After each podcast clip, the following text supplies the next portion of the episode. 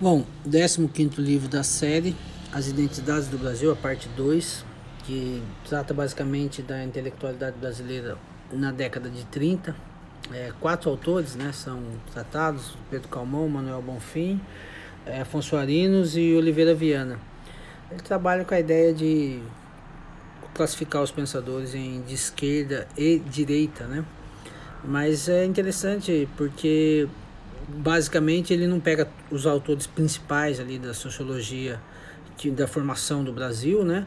Mas pega autores que tiveram inclusive atividade política relevante né, no período né, da década de 30, formação do Brasil mesmo, e como que eles pensavam, como que eles pensavam e pensaram o Brasil.